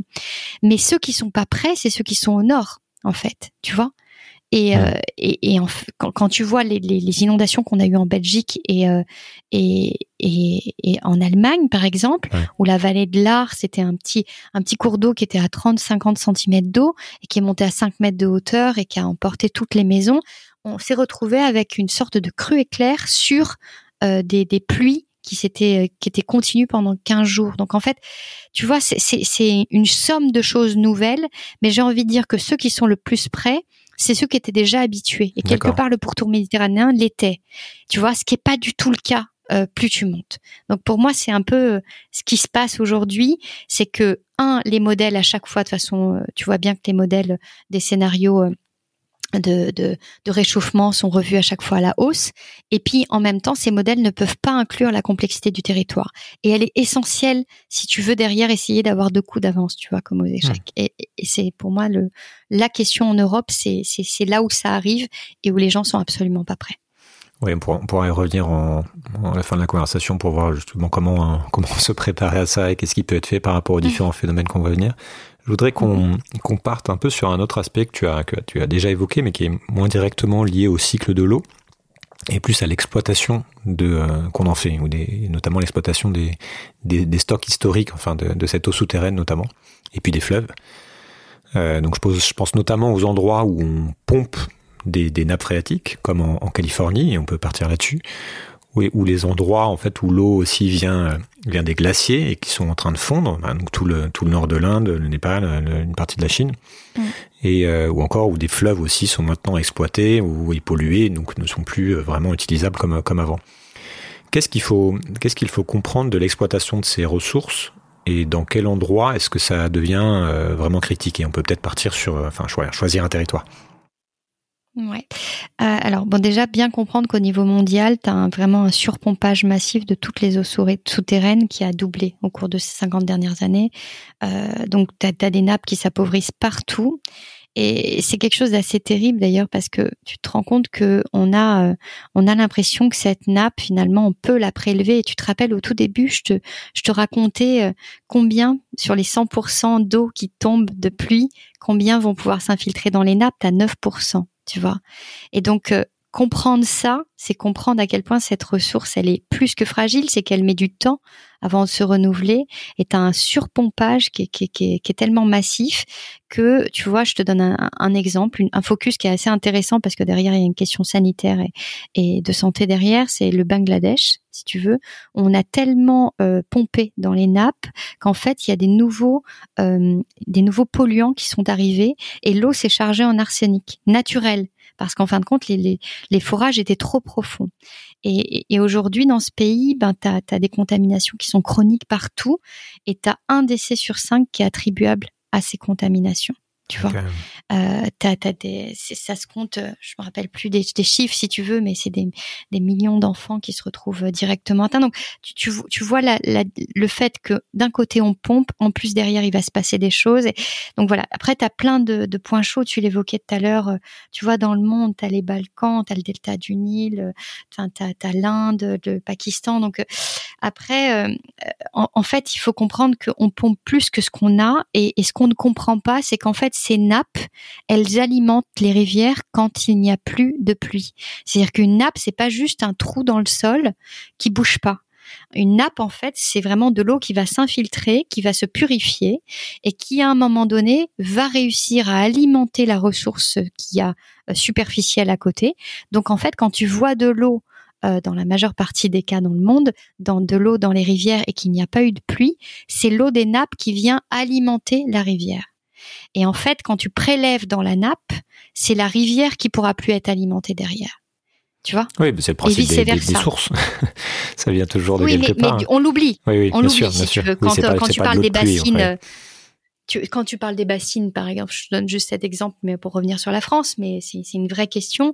Les gens nous disent, mais de toutes les façons, euh, on va chercher le trop plein d'eau qu'il y a pendant l'hiver et euh, on n'en a pas besoin. Et du coup, on va créer une piscine, en gros, euh, si tu veux, au-dessus, avec ces, ces espèces d'énormes bassines géantes euh, qui font, je sais pas combien de piscines olympiques. Et en fait, ils vont mettre des bâches PVC pour aller chercher l'eau souterraine, pour la mettre au niveau superficiel. Déjà, tu as 40% qui s'évapore, donc tu perds la 40% de cette eau qui aurait pu être dans les nappes souterraines. Ensuite, c'est des nappes qui vont pas spécialement se renouveler durant le printemps. Et donc, euh, et surtout avec les sécheresses marquées que l'on a. Et en fait, le seul objectif là des agriculteurs sur ces bassines, c'est juste que euh, quand tu as une bassine, tu peux prélever de l'eau, alors que quand tu as un arrêté préfectoral en phase de crise, t'as pas le droit de prélever dans la nappe. Donc en fait, on préfère aller chercher l'eau pure dans la nappe pour Ouais. la mettre au-dessus. Tu vois, alors que cette eau, elle aurait aussi alimenté déjà un toute une chaîne trophique avec derrière la biodiversité, mais la rivière aussi. Tu vois, et, et, et la rivière, c'est l'énergie. Donc en fait, c'est c'est le serpent qui se mord la queue.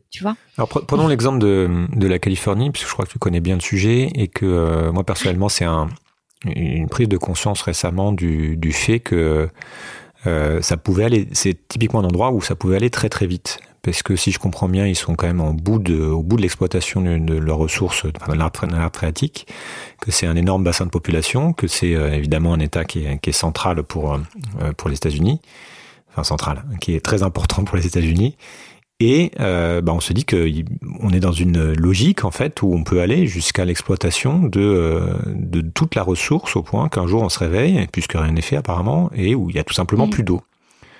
Euh, et, et donc ça peut aller très très vite. Est-ce qu'on peut, euh, est-ce que j'ai raison de dire ça? Qu'est-ce qui se passe en Californie justement? Est-ce que c'est un bon oui, exemple? alors, ben, un- pour moi, c'est vraiment l'exemple qu'il faut regarder sur la planète de- de- d'un d'un système qui arrive devant un mur, en fait, tout simplement. Donc, euh, en fait, on a pompé, pompé un peu plus fort, pompé plus loin, plus profondément. Euh, donc, c'est quand même un État qui s'est construit sur l'agriculture. On a construit les réseaux ferroviaires, on a construit euh, tout, tout ce qui a été aménagé l'était pour la question agricole. Et euh, donc premier État exportateur agricole, tu vois, euh, aux États-Unis, et puis ensuite qui délivre partout dans le monde. T'as as nos amandes, nos, nos oranges, la plupart, tout tout vient de Californie à la base. Et donc en fait, euh, moi j'ai essayé de creuser un peu la question pour essayer de comprendre ben, pourquoi on avait eu cette logique, en fait, jusqu'au boutiste, de ne même pas laisser le temps à la ressource de se renouveler, d'être juste sur un rendement, rendement, rendement plus fort, plus intense, plus puissant, avec des, tu vois, des, il faut voir, au début, tu avais des, des petits espaces fermiers qui étaient assez, euh, assez petits, assez protégés. Tu avais aussi euh, pas mal de végétation. Et si tu veux, on a tout arasé et on a créé des, des, des, des géantes, en fait, euh, exploitations agricoles et qui sont directement euh, à, à l'albédo, tu vois, à l'énergie solaire, mais, mais du coup qui chauffent les sols, qui du coup sont beaucoup plus soumises à la question de la sécheresse. Et en fait, sur ces énormes exploitations sur lesquelles on, va encore plus loin, plus loin et plus profond, en fait, je me suis rendu compte que ceux qui les euh, les, principaux euh, comment dire euh, ceux qui euh, euh, un deux trois euh, comment dire ceux qui détiennent en fait ces terres, ce sont à la base des pétroliers. Et donc c'est Exxon et des fonds de pension américains. Et c'est quand même assez intéressant parce que du coup, La comme on prélève bouclée, ouais. du pétrole, du plus, plus, plus, encore, il en faut plus parce qu'on en a besoin pour la croissance, parce que le pétrole va servir à ça, à ça, à ça. Donc, jusqu'à ce qu'au bout, même si on sait que derrière, elle a mis des millions d'années à, Mm. à se construire cette, euh, tu vois, ce, Mm. ce pétrole et qu'on pourra pas derrière, eh ben, c'est pas grave, on va plus loin. Pareil pour le gaz de schiste. Et si tu veux, là, pour l'eau, en fait, c'est le même mindset, c'est la même logique. Et, et c'est ça qu'il faut comprendre. C'est-à-dire qu'on a été plus loin et donc les petites exploitations fermières qui restaient en Californie, ben en fait, ils ont plus d'eau dans leur pompage parce qu'en fait, euh, le, niveau de la nappe est tellement bas, en fait, ça sert plus à rien et les autres vont encore plus bas, plus bas, plus bas, tu vois? Hmm.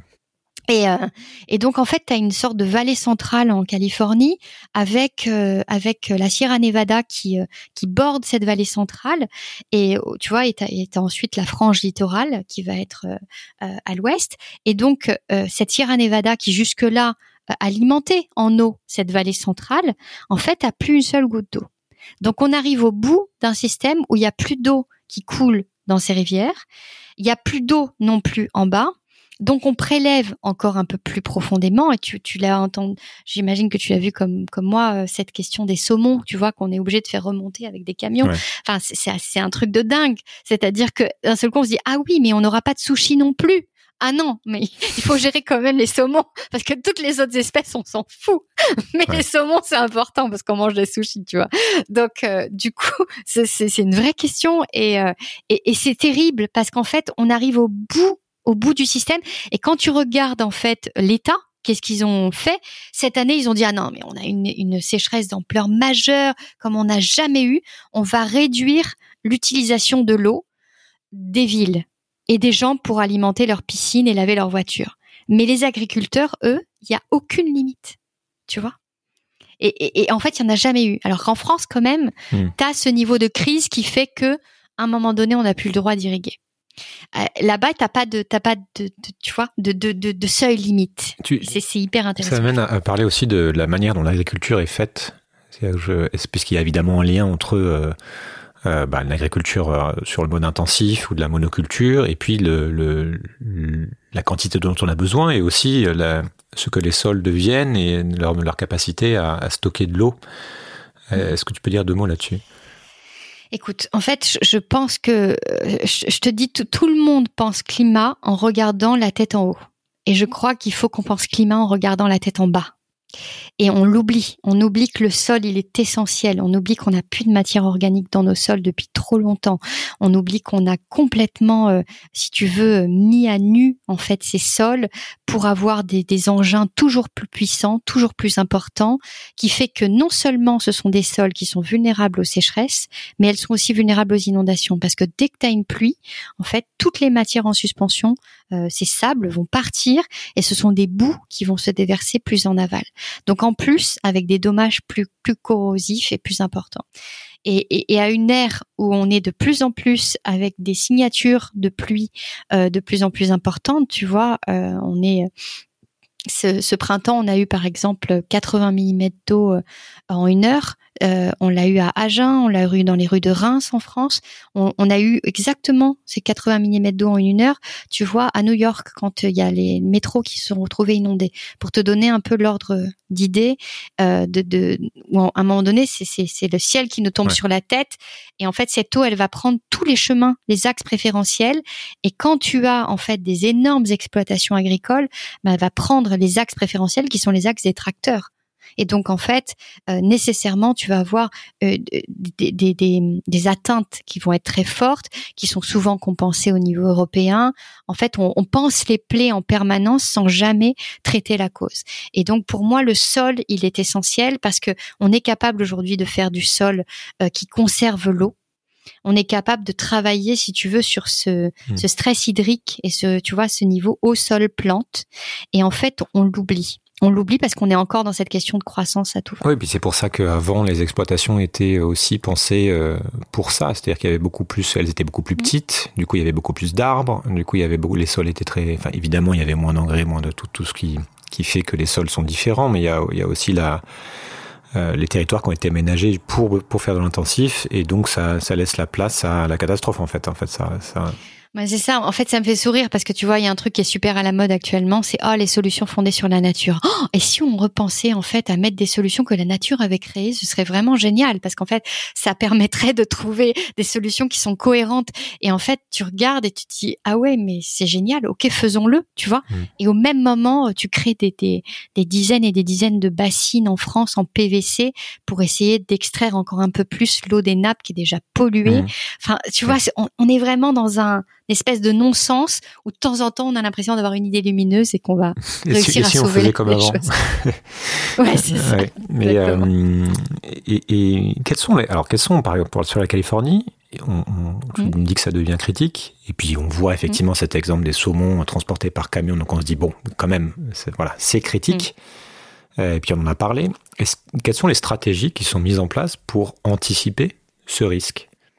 Est-ce qu'il n'y a rien qui est fait euh, Qu'on risque potentiellement de voir la- Los trouvé. Angeles évacuée euh, parce qu'il n'y a plus d'eau qui coule? Comment ça se passe? Ou plus rien à manger? Écoute, moi, franchement, j'ai, cherché, hein. J'ai cherché, j'ai essayé de regarder. euh, au- j'ai travaillé avec des chercheurs là-bas, j'ai regardé des, des, des publications scientifiques. Je, je vois, je, peut-être que je connais pas assez des choses qui, tu vois, qui sont faites des fois de manière locale et qu'on maîtrise pas. Mais en tous les cas, je, j'ai pas vu, si tu veux, de, de choses majeures. Par contre, je peux te dire des solutions qui effectivement pourraient être mises en place parce que c'est les solutions qui sont devant nous et qui sont finalement d'avenir. Donc, tu as Ouais. effectivement, parce qu'à un moment donné, on imaginait prendre l'eau du Canada et la descendre jusqu'en Californie, parce que tu as déjà des grandes conduites entre la Californie du Nord et la Californie du Sud. Donc, en fait, c'est déjà des choses qu'on fait, tu vois. Euh, tu as des grands transferts d'eau euh, qui, qui, dont on est habitué, mais là, je crois qu'il faut aller plus loin. Il faut penser dessalement de l'eau de mer, parce qu'en fait, on n'a pas de solution, à moins effectivement de prendre ces populations et de les mettre ailleurs. Mais la Californie, elle pose deux problèmes, parce que tu as, tous les méga-feux aussi, euh, tu as les températures extrêmes, donc euh, t'as, en fait, tu as une suite de problèmes. C'est pas que la question de l'alimentation pour faire en sorte que la population puisse rester là. Quoi. Euh, et donc, euh, le problème, si tu veux, du dessalement de l'eau de mer, c'est son coût. Et en fait, parce que pour dessaler de l'eau de mer, il faut de l'énergie. Et en plus, l'énergie qui coûte cher. Donc, du coup, en fait, euh, c'est quand même très complexe. Mais il faudrait vraiment tout miser là-dessus parce qu'aujourd'hui, on sait de plus en plus dessaler l'eau de mer avec des méthodes qu'on appelle, il y a l'osmose inverse et il y a la distillation. Et si tu veux, la distillation, elle peut se faire notamment avec l'énergie solaire. Et comme là-bas, il y a énormément de soleil, c'est aussi des solutions qu'il faudrait traiter. Et quand tu regardes Israël, qui a compris ça très vite, qui se dit, moi, je suis dans un pays où derrière, il n'y a pas une seule goutte d'eau, euh, c'est des pays qui utilisent l'eau de dessalement de manière massive et qui apprennent aussi à euh, faire de l'agriculture en eau saumâtre. C'est-à-dire, euh, on- a de l'agriculture avec malgré tout euh, des. Normalement, en France, on ne sait pas du tout faire avec de l'eau salée. Là-bas, ils y arrivent. Donc, est-ce que ce sont des solutions? Sans doute des solutions d'avenir pour continuer à nourrir les populations là où c'est complètement critique. Et puis, il y a la question de la réutilisation des eaux. euh, qui est aussi une vraie question. Là-bas, si tu veux, en Israël, quand tu vas voir leur exploitation agricole, une goutte d'eau est réutilisée dans le cycle immédiatement, en fait. On- on- on- on- je crois qu'il y a 90% des eaux usées qui sont réutilisées, nettoyées et réutilisées. Et là, on, en est encore très loin. Et Mhm. c'est vraiment des questions de, de logique, de méthode, de- j'ai envie de dire même de mindset, de, de manière de penser, où Israël était déjà face au mur, Ouais. dit OK, il faut quand même que je nourrisse ma population. Les autres se posent pas tant la ça, question. ça illustre ce dont tu, tu parlais, que en fait, euh, de même que dans le sud de la France, on anticipe mieux certaines choses parce qu'on n'en est pas si loin que là où Mm. on a l'impression que en fait, euh, comme parce qu'on on va en Californie, on a l'impression que que tout a toujours été vert et que euh, et qu'il y a de l'eau en abondance alors que alors que pas du tout et donc euh, donc Et donc on oui, mais anticipe, regarde, regarde les Brésiliens qui voient qu'ils ont plus d'eau, ils c'est pas possible, c'était le géant mondial Mmh, de l'eau, mmh. tu vois. Mais même les, les pauvres, enfin les Belges qui ont été meurtris et les Allemands ont rien compris sur ce qui leur est arrivé. C'est-à-dire qu'ils s'attendaient pas, ils s'imaginaient pas pouvoir avoir des Mmh. cataclysmes aussi importants, tu vois. Donc euh, voilà, je crois que c'est l'inadaptation qui est, surtout la question de, notre résilience, tu vois. Tu, me fais une. en parlant du Canada et le, fait qu'on qu'on allait construire des, des nouveaux. euh, euh, nouveaux tuyaux, euh, des nouveaux aqueducs finalement pour, amener de l'eau du Nord, il y, a, cette question qui se pose autour de la marchandisation de l'eau. Donc comme toute ressource, on peut, bah, on peut y mettre un prix finalement si on veut. Et, euh, et dès lors qu'elle devient rare, euh, le prix augmente. Donc on voit même euh, certaines personnes, j'imagine, qui se frottent les mains en se disant que c'est une ressource qui va devenir rare parce qu'on va pouvoir en tirer un profit. Ça existe. Donc on peut imaginer voilà, que, que certains voient un intérêt spéculatif euh, à ce que cette ressource devienne de plus en plus et partout une marchandise.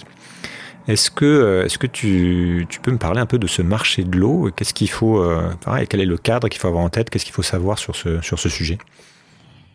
Alors effectivement, euh, c'est une vraie question, surtout que depuis l'eau est, l'eau est rentrée en bourse, tu vois, aux États-Unis, hein, avec euh, la, la question californienne. Euh, alors il y a des choses qui me paraissent complètement dingues, c'est-à-dire que j'avais entendu parler, je te donne un exemple, mais ça m'a semblé fou, euh, de, de nouvelles startups qui voulaient se créer pour essayer d'aller chercher, récupérer l'eau des comètes en se disant euh, on va et puis derrière il y avait un prix de l'eau qui était mis dessus qui était colossal. Et ça m'a fait sourire quand j'ai pensé à ça parce qu'en fait les gens déjà pour aller imaginer ça c'est pas comprendre en fait la question de l'eau.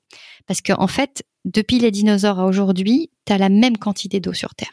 Elle ne se modifie pas. On ne perd pas d'eau. Et on n'en gagne pas.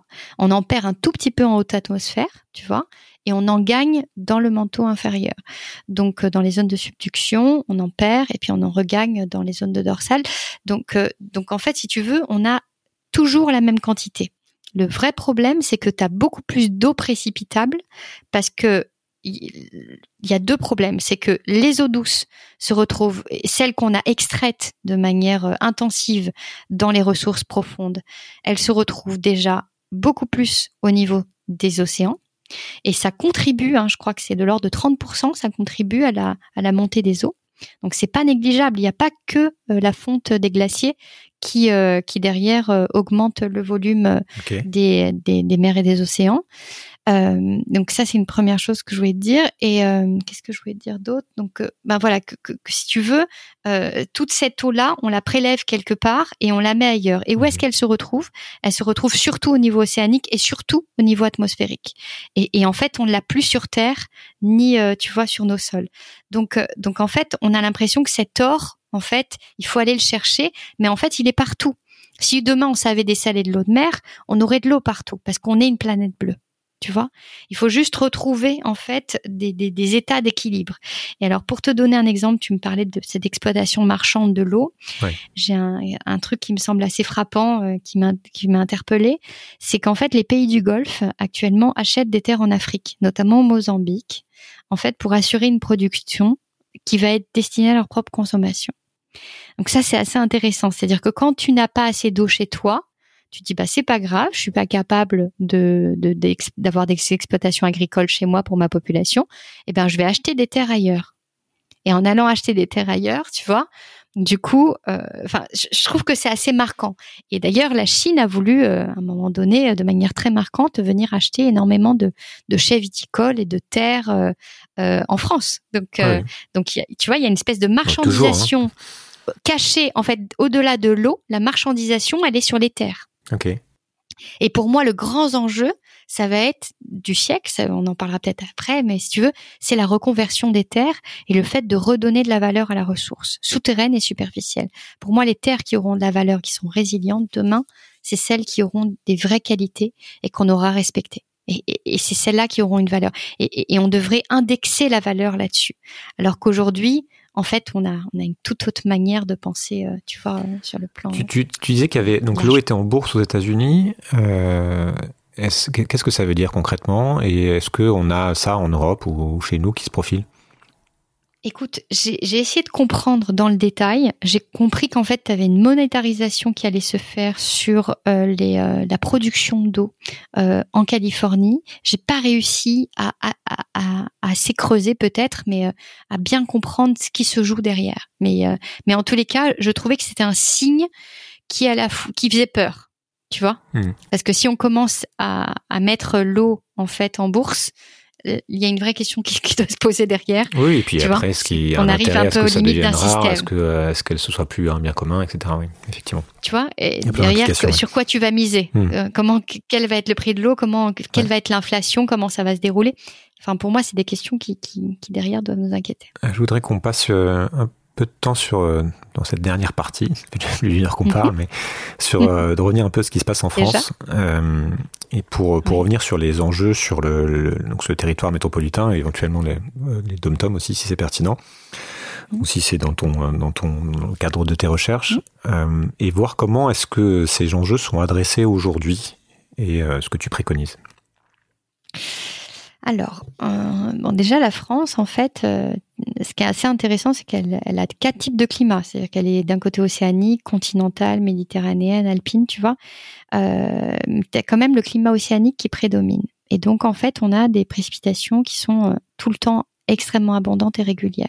Et d'ailleurs, on voit bien que même les années de sécheresse, on a une très bonne recharge des nappes. Euh, alors de certaines nappes, parce que d'autres n'ont pas le temps assez de se recharger, surtout lorsqu'elles ont été taries. Euh, pour moi, ce qui, ce qui me semble euh, intéressante. Donc c'est cette France, en fait, elle n'est pas habituée, si tu veux, à avoir des problèmes de, de pénurie d'eau. Et euh, ce qui s'est passé ces dernières années, euh, c'est ce qu'on appelle un, un, effet de continentalité, c'est-à-dire que les eaux qui vont arriver par des dépressions depuis l'Atlantique vont permettre de faire rentrer massivement de l'humidité, de générer des pluies, on va dire à Brest, et ces pluies, lorsqu'elles tombent, en fait, l'évaporation va se faire plutôt vers euh, vers euh, l'est. Et donc en fait euh, les vents vont pousser cette humidité et les eaux vont se reconstituer enfin les, nuages vont se reconstituer plus à l'est ce qui fait que les les pluies ensuite vont tomber sur Strasbourg. Donc cet effet de continentalité qu'on a naturellement ben quand il s'est coupé puisqu'on s'est retrouvé avec non pas des dépressions mais des anticyclones, c'est-à-dire qu'on avait euh, et alors je, reviens, je vais te schématiser ça pour que tu comprennes. En fait, euh, le, Brésil et la Namibie sont exactement à la même latitude, tu vois? Et en fait, euh, le Brésil c'est un géant de l'eau, la Namibie c'est un désert. Quelle est la différence entre les deux? D'un côté, au Brésil, tu as les eaux océaniques qui rentrent dans les terres et de l'autre côté, tu as des vents qui partent euh, des terres en Namibie vers la mer. Donc en fait, tu as une perte sèche et tu n'as pas d'apport d'humidité. Et, et d'ailleurs, le Sahara, c'était il y a 6000 ans, c'était euh, luxuriant parce que tu avais des vents qui allaient dans l'autre sens. Et là, ce qui se passe, c'est que l'évolution du climat en ce moment sur l'Europe et sur la France, c'est que tu as une modification justement du sens. Si tu passes d'une dépression à un anticyclone, tu sais comme quand on nous montre euh, la météo, en fait tu changes de sens. C'est-à-dire que d'un côté tu vas dans les aiguilles d'une montre, de l'autre côté tu vas à l'inverse des aiguilles d'une montre. Ça c'est en train de changer. Donc, et ça, ça a changé ces quatre dernières années. C'est ce qui explique qu'on a eu des grandes sécheresses dans le Grand Est. Et ça, c'est quelque chose de nouveau et c'est quelque chose qui est très peu étudié et très peu connu. Et, et, pour moi, on devrait vraiment chercher à comprendre ça. Et ça pose un autre problème, qui pour moi est un problème majeur, c'est euh, la manière dont on gère ces crises euh, et ces phénomènes naturels en silo. Tu vois, tu as des experts de l'hydrologie, des experts de la météorologie, des experts de, mmh. euh, tu vois, des sols. Et en fait, t'as plus à un moment donné le lien entre tout ça. Et pour travailler sur l'effet de continentalité, c'est transdisciplinaire. T'as besoin de faire le lien. Et, et, et, comme on le fait pas, on est déconnecté et on voit venir les choses, on constate les mmh. dégâts, on pense pas le système, mais on comprend pas euh, le ouais. système, mmh. tu vois. Donc voilà, pour, pour moi, si tu veux, c'est c'est voilà, ça c'est un problème en France. Deuxième problème en France, on en a déjà un peu parlé, mais je reviens deux secondes dessus, c'est l'énergie.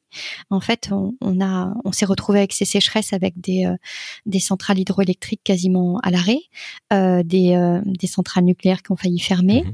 et, et ça pose une vraie question de qu'est-ce qu'on va faire demain, tu vois, pour avoir notre énergie en France.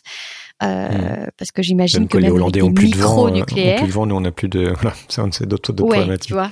Mais si on fait du micro-nucléaire, il faudra quand même ouais, avec du micro faire du maxi d'eau, tu vois. Mmh. Et s'il n'y a pas d'eau, bah, il y aura pas de micro-nucléaire. Donc voilà, c'est pour moi c'est des questions qui sont essentielles et on devrait miser sur l'éolien et sur le solaire parce que on est sûr au moins qu'en cas de manque d'eau, on a effectivement des ressources euh, énergétiques. Après s'il y a plus de vent, le problème c'est le, le ouais, problème. c'est ça. Et, et, ou s'il y a des nuages, ouais, c'est il reste le solaire. Compliqué. En ouais. cas, le solaire, euh, si on arrivait, je suis sûr qu'on serait capable de mmh. faire des sauts quantiques, tu vois, et de réussir à, à aller vraiment. Donc c'est comment comment est-ce que tu as anticipé ça dans, dans ces territoires? Tu disais que dans le dans le sud de la France, c'était plutôt euh, il y avait plutôt des plans euh, qui qui qui traitaient qui traitaient ça correctement. Comment comment tu vois ça toi?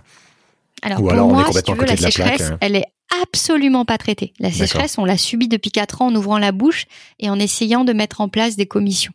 C'est pas les commissions qui gèrent euh, la question de la sécheresse. C'est un peu comme la question de oh, il y a des gaz à effet de serre, oh, il faut qu'on réduise nos émissions carbone. Oh, on va créer des COP, tu vois. 26e COP, on en est toujours à regarder Ouais. l'augmentation et dire ah waouh, OK, d'accord. Donc pour moi, c'est un petit peu la même chose. Euh, alors, il y a des choses qui sont faites par contre en matière d'inondation. Euh, la France est très avancée sur cette question-là parce que elle a subi très tôt, en 1988, les inondations de Nîmes. Et donc le sud de la France, notamment, a vraiment beaucoup développé euh, tout ce qu'il pouvait faire sur le fait de réduire la vulnérabilité des biens, des personnes. Euh, donc travailler, tu vois, sur cette question-là euh, et essayer de, de de, de, travailler sur les comportements des gens, mais aussi sur le plan structurel, sur leur maison, sur comment on doit euh, protéger une maison sur une inondation. Et jusqu'à une certaine hauteur d'eau, on peut la protéger. Donc il y a quand même un travail énorme qui a été fait, et sans doute euh, c'est un des premiers dans le monde parce que j'ai beaucoup voyagé et on est quand même encore à la ramasse sur l'inondation. Même au Canada, par exemple, ils nous regardaient avec des grands yeux en disant waouh, nous on vient de prendre conscience en 2000. Tu vois, ils ont eu deux crues successives, euh, la fin là des, des, je crois que c'était 2018-2019, et en fait euh, ils avaient l'impression que ils découvraient qu'ils étaient inondables, alors mmh, qu'ils ont mmh. toujours eu aussi des inondations. Donc ils n'ont pas vraiment avancé là-dessus. Donc euh, et d'ailleurs la question du bâti, elle est essentielle aussi pour les sécheresses parce que ça coûte plus cher les sécheresses sur l'atteinte du bâtiment que les inondations. Donc c'est encore une autre question.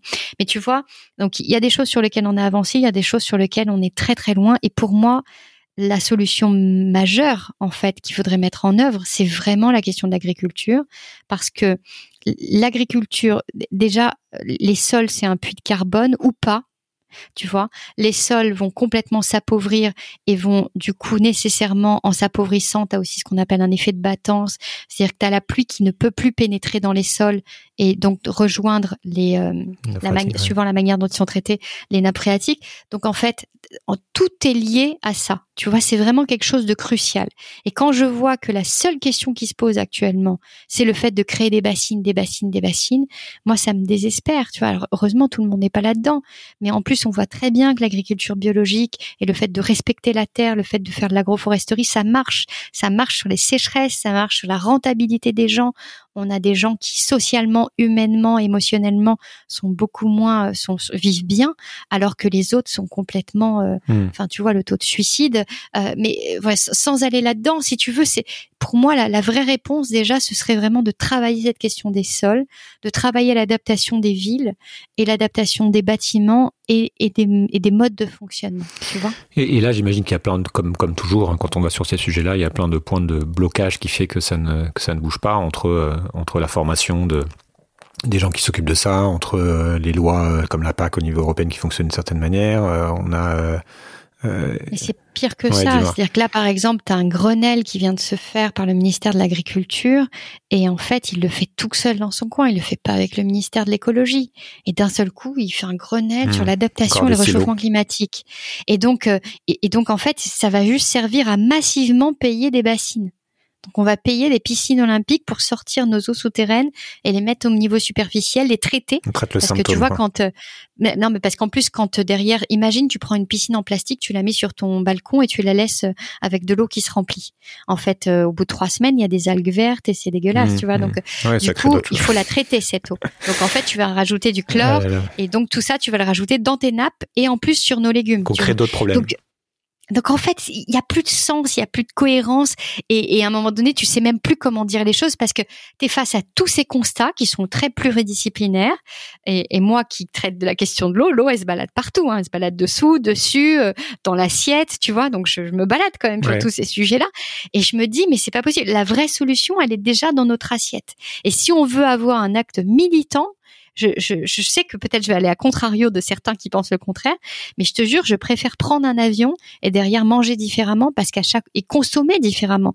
Parce que parce que tu vois, tout le monde sait que derrière un jean c'est 70 000 kilomètres, donc tant d'émissions carbone et c'est combien d'émissions d'eau derrière? Et c'est quelle atteinte de la ressource derrière? Tu vois, c'est encore tellement plus terrible en réalité nos modes de consommation. Je vais rarement, alors tu vas me prendre pour une bobo, mais je vais rarement dans les grands supermarchés, les grandes surfaces mais bah, j'ai tendance à acheter hein. mes j'achète mes fruits et légumes tu vois à côté de chez moi je fais tout en vélo et tout mais euh, mais en fait euh, je, je, me je considère pas que j'ai une étiquette d'écolo hein. je considère juste que j'ai conscience de ce que je fais en fait c'est tout. Mais et donc euh, et donc en fait si tu veux je, je, me, je suis rentrée dans des supermarchés dernièrement. Ça fait des ça faisait trois quatre ans que j'avais pas été. Et dans les centres commerciaux et en fait, je regarde et tu sais, tu observes les milliers, les milliers mhm. de choses qui sont à vendre et qui cachent derrière de l'eau et du carbone. Et au milieu de tout ça, tu as les gens qui te disent "Ah, mais il faut faire du zéro, euh, tu vois, euh, stratégie bas carbone, stratégie bas carbone." Mais elle est là la stratégie bas carbone parce que chaque chose qui est créée a utilisé une ressource. Et cette ressource, elle a mis des millions d'années avant de se créer. Et nous, on est là et on l'exploite, on l'exploite et on va faire des carrières encore plus loin et, et on va utiliser telle terre rare et telle. Et en fait, à chaque fois qu'on utilise quelque chose, on crée en fait. Tu vois, nos t-shirts, ils ont ils ont complètement euh, euh, euh, asséché la mer d'Aral. Aujourd'hui, tu as des populations qui se retrouvent avec des, des, des, des mers asséchées de pesticides et ils ont plus rien. Et tu vois, sans compter les questions sanitaires derrière. Enfin, en, réalité, c'est nos modes de consommation qui sont terribles, tu vois. Hmm. Ça m'amène à une question qui est une migration par rapport au, sujet, mais parce qu'on avait un petit peu parlé avant, de, avant cette interview, qui est le, la difficulté à porter ces sujets. Euh, parce que euh, bah ça fait toi tu fais tu passes pas mal à, la télé à la radio tu, tu, fais des conférences tu parles beaucoup de ces sujets là depuis euh, depuis beaucoup de temps mm. euh, et puis tu vois tu parlais aussi de, de, tous ceux qui travaillent sur sur le sujet climat sur les COP qui qui à chaque fois reprennent espoir. Et puis effectivement on voit que rien ne bouge. On voit que on continue à aller consommer toujours plus à émettre toujours plus. Qu'est-ce que, quelle est ton expérience personnelle et où t'en es toi par rapport à, à cette difficulté qu'il y a à, à, porter un sujet? C'est pas du militantisme, mais c'est, c'est euh, Écoute, je suis entre espoir et désespoir, j'ai envie de te dire. C'est-à-dire que à la fois, euh, c'est désespérant de voir que ça bouge pas, en fait, tu vois. Mais il a rien qui bouge, tu vois. C'est, Einstein qui disait la folie, c'est de croire qu'on va reprendre les mêmes personnes et qu'on va faire les mêmes choses et qu'on va avoir un résultat différent. C'est-à-dire que c'est, ça. Qu'est-ce que tu veux qu'on sorte de cette COP La moitié des, des, gars sont en train de dormir et certains font des grands pitchs incroyables alors qu'en fin de compte, ils ont rien prouvé avant. Enfin, je veux dire. Donc toi, tu, tu dirais que les, les COP ne servent à rien en fait, que c'est un grand, grand spectacle qui, qui nous rassure ou il y a encore de, de l'utilité quand même? Mais derrière, il y a rien. Enfin, mais il y a rien qui se passe derrière. Tout le monde est sorti de la COP 21 en disant oh, c'est fantastique, c'est génial. Derrière, c'est vraiment ça y est, on, a réussi, on va sauver la planète. Mais qu'est-ce qui s'est passé derrière? Il y a rien. Concrètement, moi, je vais sur les territoires, il y a rien. T'as toujours les mêmes agriculteurs qui ont les mêmes pensées. Euh, derrière euh, avec beaucoup de croyances limitantes et qui d'ailleurs je trouvais ça très intéressant j'ai été auditionnée dernièrement par un conseil euh, économique social et environnemental et je me suis fait interpeller par un agriculteur qui me dit oui mais et il me dit, mais vous savez, on n'a pas le choix de ce que l'on plante. Je dis parce que vous pouvez derrière euh, faire du multivariété, multivariétal, travailler sur euh, la saisonnalité, euh, le, tu vois, sur le calendrier des récoltes, etc. Enfin, et puis derrière rajouter ces questions. Et en fait, tu te rends compte qu'ils ont même pas le choix, ils ont même pas le pouvoir de ce qu'ils font.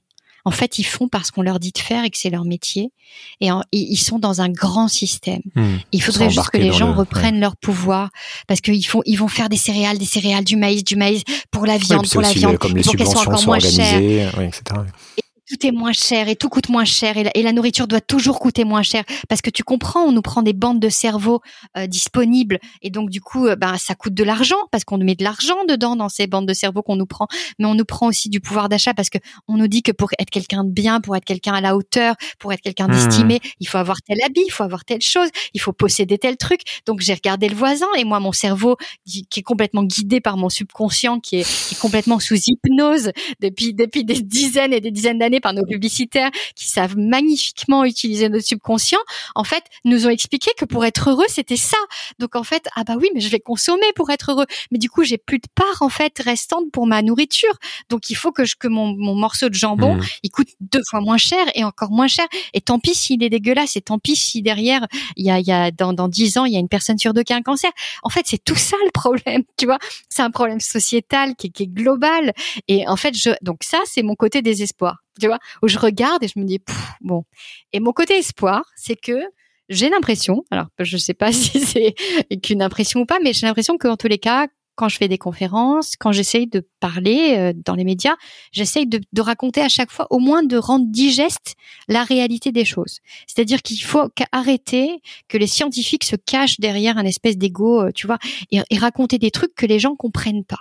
Et, et le premier des trucs que les gens comprennent pas, et si je peux vraiment, tu vois, pour moi, c'est c'est un c'est un truc qui me sidère, c'est que quand je vais parler aux populations dernièrement, j'ai fait une grosse étude de perception des risques du changement climatique et j'ai été interroger beaucoup de gens. Et si tu veux, ils ne comprennent rien quand tu leur dis un scénario d'un degré et demi de gaz à effet de serre. Mmh. Ils ne comprennent rien. Et, et, je me suis amusée à être une personne lambda qui tape sur Internet, sur Google, et qui essaye de lire Et je me suis rendu compte que tu avais quasiment aucune explication. Et le problème, c'est que notre cerveau, quand il comprend un degré et demi, Hmm. il comprend que c'est rien parce que c'est même pas le, mot degré, il a même pas de S. Il a même pas ah, de bien, S on- tellement il on- est pas au Il pluriel. fera un peu plus C'est chaud. 1,5, Hmm. tu vois. Et, et donc en fait les gens comprennent pas, ils se disent bah oui c'est pas mal finalement, moi j'aime bien, je vis à Paris ou dans le Nord, un degré et J'aime demi plus, c'est sympa. finalement, euh, j'habite pas en Méditerranée, finalement c'est plus sympa en Picardie, Ouais. tu vois. Et en fait, le problème, c'est que les gens ne comprennent pas et tout le monde reste là-dessus. Tout le monde est en train de, de faire peur aux populations en disant oh, c'est terrible. Il y a un scénario d'un degré et demi, on va arriver à 1,8 là, à 2 degrés là, Mm. et à la fin du siècle 5, 6, 7 degrés. Et les gens ils te regardent et font ah ok. Mais le référentiel que tu donnes dans le cerveau des gens n'est pas compréhensible puisque c'est un référentiel scientifique. C'est exactement comme à l'époque les gens disaient oh, il est tombé 40 mm d'eau. Mais 40 mm ça veut rien dire aux gens. Tu vois Ou alors il est tombé euh, 250 Alors, mm d'eau. Bah, utilises moi, toi, de raconter. ouais, tu- Bah moi, euh, ça a fait sourire certains quand sur France Info dernièrement. Mais ai dit, il est tombé une baignoire par mètre carré. Voilà, pour que vous compreniez. Mais mais il faut utiliser des termes simples en fait. Tu vois, Hmm. il faut montrons les montrons si tu veux une image de l'augmentation des températures mondiales avec derrière, tu vois, une, une, belle visualisation qui nous permet de comprendre qu'effectivement on, on est dans un réchauffement global planétaire, mais n'utilisons pas des termes qui sont réservés qu'aux scientifiques parce que les gens comprennent pas. Et en plus, le pire, c'est que tu as les super spécialistes de l'énergie et, donc qui te parlent en mégawatts. Alors là, ouais, mais alors tu sais, mais tu as, plein de spécialistes partout, mais tu perds les populations. Et les populations savent plus du tout quoi faire. Alors elles ont essayé plus ou moins de trier leurs déchets. Bon, c'est compliqué, mais ils y arrivent. Elles ont peur derrière parce qu'on nous dit que notre avenir va être terrible, euh, que derrière c'est même pas les générations d'après, c'est notre génération. Et en fin de compte, quelle solution? Et tu vois, je, moi je pense que de manière très pragmatique, une des solutions c'est notre assiette. Et en fait, si on arrive réellement à changer notre ouais. manière de manger, si on fait manger des fruits et des légumes aux gens, on sauve la planète, quoi. Je sais pas comment le dire. Et bio, tu vois. On sauve la planète, on sauve les ressources, et derrière, on recrée un cycle de l'eau, et donc on, on, élimine, si tu veux, ce gaz à effet de serre qui est l'eau, qui est, qui est beaucoup trop actuellement au niveau atmosphérique. On le recapte parce que derrière, on met du végétal, etc., etc. Et ça, on l'oublie. On a l'impression qu'il y a que le carbone et l'énergie. Tu vois? Voilà. Bah, merci pour, euh, pour cette. Euh, c'est intéressant d'avoir. Je voulais vraiment avoir ton point de vue là-dessus, puisque on n'en parle pas finalement, on se laisse pas beaucoup de temps pour parler de ça euh, avec, avec la plupart des invités. Et, et, finalement, je pense que beaucoup de partagent un peu la même, la même expérience. Mm. Pour finir, est-ce que, est-ce que tu as deux livres qui te viennent en tête comme ça, que tu, que tu recommanderais à tout le monde de lire sur ce sujet ou pas du tout alors, il y a celui que je suis en train d'écrire, mais il n'est pas fini. Donc, on va attendre un je peu. on, euh... on citera plus tard. euh, écoute, est... j'ai beaucoup aimé le bug humain de ouais. Sébastien Kohler parce que je trouve ça intéressant. Ouais. Euh, bah, voilà, ça, oui. Parce qu'en fait, il montre comment, en fin de compte, on est complètement soumis à notre cerveau. Et ça, moi, moi, je suis convaincue que la plupart de nos solutions sont dans nos cerveaux et dans notre perception des choses. Mmh. Et, euh, et, en fait, je, je trouve que c'est assez intéressant la manière dont il déroule cette information dans le bug humain. J'avais euh, invité moi... Thibaut Kressinger sur, sur ce sujet que je t'invite à écouter si je l'ai pas fait. Ok, euh... mais vraiment, pour moi, c'est ouais. voilà, ça c'est assez intéressant parce que ça donne, montre une autre focale. Après, euh, ben il y a les livres, il y a, y a plusieurs livres. Alors, je te retrouverai, je crois que c'est Daniel Zimmer sur la question des eaux virtuelles, okay. qui est une, qui est une, qui est passionnant parce que là je l'ai évoqué rapidement, hein, mais derrière euh, il te donne vraiment tous les détails de, de de la manière dont on considère cette eau virtuelle. Et pour moi, quand on fait une empreinte carbone, on devrait demain faire une empreinte eau. Mm.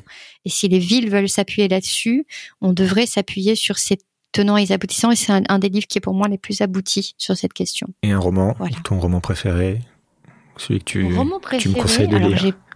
Écoute, je, je, lis très peu de romans. D'accord. Bon. Euh, je lis, mais mais je vais te dire un truc parce que je, je, je suis à l'étranger actuellement et, euh, et j'avais besoin de me changer un peu mes idées et ma tête. Et, euh, et en baladant, j'ai vu une petite bibliothèque et il y avait un petit bout en français et euh, des, des, bouquins qui, qui te mettaient à disposition. Et, euh, et en fait, euh, j'ai lu Célestine Dubac de, de 1, 2, 3, ça va me revenir, j'ai que, que son nom, oui, de, de Tatiana de René. Et, euh, et j'ai trouvé ça assez intéressant euh, parce que c'est un vrai roman. Il est hyper léger à lire, hyper simple. En réalité, euh, quand tu vas à la fin du roman, tu te rends compte qu'elle l'a écrit il y, a, il y a très longtemps et qu'elle l'a retrouvé par hasard, un truc qu'elle avait écrit il y a peut-être 20, 25 ans, tu vois. Et en fait, euh, ce roman, il est intéressant parce que il, vient te raconter l'histoire d'un jeune homme qui va se lier d'amitié dans le sixième arrondissement euh, vers, la, vers la rue du Bac avec une SDF. Et dans un moment où on est dans une phase un peu d'humanité, d'inhumanité, et qu'on se pose plus vraiment de questions, ça te met dans la tête de ce que, de la manière dont on peut penser une SDF, de ce qu'a été sa vie avant qu'elle arrive dans la rue, des blessures qu'elle a eues, de la manière dont elle a elle a été détruite et qu'est-ce qu'il a construit en fait. Et en fait, on a tendance à passer à côté des SDF finalement, tu vois, en les regardant comme euh, un peu un déchet de l'humanité souvent et, sans même plus y prendre, euh, enfin voilà, sans même plus mmh. les voir exister. Et, je trouve que dans cette question, on parle de la question des migrants, on parle de la question de l'humain. Je crois qu'on parle avant tout de l'humain. Et, on est tous sur cette planète des humains. Et, j'ai aimé la manière, ça m'a fait rire, ça m'a changé les idées l'espace de deux trois jours. Tu vois, je l'ai lu très rapidement, mais j'ai trouvé ça, voilà, ça, ça faisait du bien de remettre un peu d'humanité dans tout ça. Voilà. Merci pour cette belle conclusion. Merci Emma. Merci. À bientôt. Voilà, c'est déjà fini. Merci d'avoir d'avoir écouté jusqu'au bout. Si euh, vous voulez continuer la conversation, euh, je vous invite à vous abonner à la newsletter et surtout à aller sur le site euh, du podcast sismic.fr pour savoir comment rejoindre la, communauté naissante de, de, Sismic, donc sur un, serveur qui s'appelle Discord, qui est une sorte de réseau social, mais qui n'appartient pas ni à Facebook ni, ni à d'autres de ce type-là et sur lesquels on peut, on peut discuter librement, déjà plusieurs centaines. Donc vous pouvez nous rejoindre, c'est gratuit et il y a un accès spécial avec un peu plus de contenu pour les, donateurs qui, euh, qui, me soutiennent sur Patreon, ce que vous pouvez faire aussi si, euh, si le podcast vous plaît. Et puis tout simplement pour soutenir le projet, comme d'habitude, euh, c'est ce que je recommande maintenant à la fin de chaque épisode, parlez-en autour de vous, mettez une note ou un commentaire sur les réseaux sociaux, sur Apple Podcast, c'est ce qui permet d'être d'être bien référencé. Et puis, euh, dites-moi ce que vous en avez pensé euh, sur, euh, sur les commentaires sur YouTube ou ailleurs, ou même, même par email. J'essaie de répondre le plus possible. Merci beaucoup. À bientôt. Changer le monde Quelle drôle d'idée Il est très bien comme ça, le monde pourrait changer.